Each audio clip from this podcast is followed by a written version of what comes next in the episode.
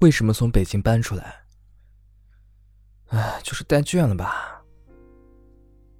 我记得有一年冬天哦，早高峰的八通地铁线，我当时挤了三趟都没挤上去，然后上班还是迟到了。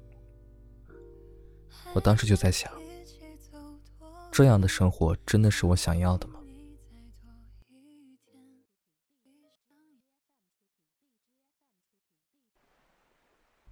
窗外偶尔响起的虫鸣，一遍又一遍的提醒着睡在屋子里的人。天气转暖，季节更替，房间近几天泛起了一股雨水夹杂着泥土的气味。这种气味被困在房间里很久了，大概是因为人类的悲欢并不相同。所以，那些复杂的、无人倾诉的情绪，便如鲠在喉。他们汇聚成了一股在阴天会突然爆发出来的能量，把整个人连同着灵魂，都禁锢在了这个狭小的房间里。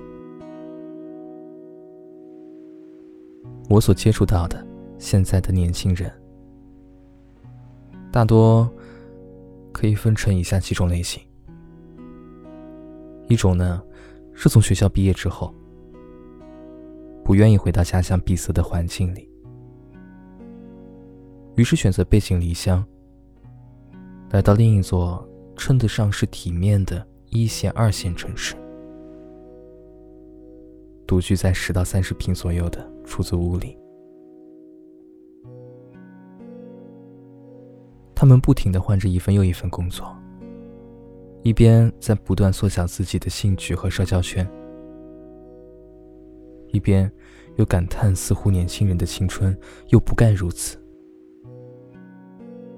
于是，在众多的夜晚，城市里年轻的梦境浮在了上空，编织成了一只巨大的网。有人心酸，有人迷茫。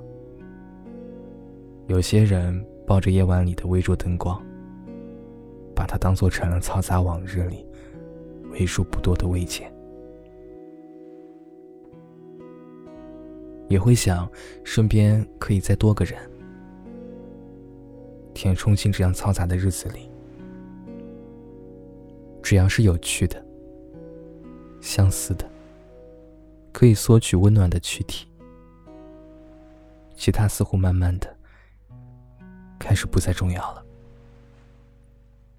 比如那些被旁人挂在嘴边却遥不可及的物质，甚至是怦然心动的爱情，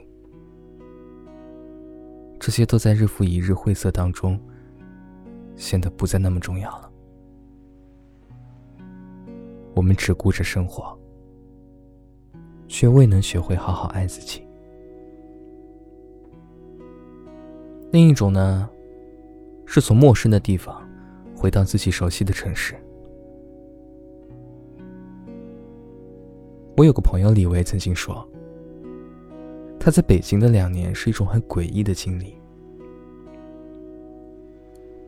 刚到北京，会有一种莫名其妙的归属感，觉得那样忙碌而充实的生活，正是可以挥霍青春、积攒财富的时候。可慢慢发现，那种归属感其实是一种天大的错觉。看着微薄的存款和高的离谱、遥不可及的房价，他明白这座城市其实并不属于自己，似乎连为自己在距离繁华近的地方租一间屋子的权利，都在被一点一点剥夺。这是常见的生活，也是距离我们近在咫尺的生活。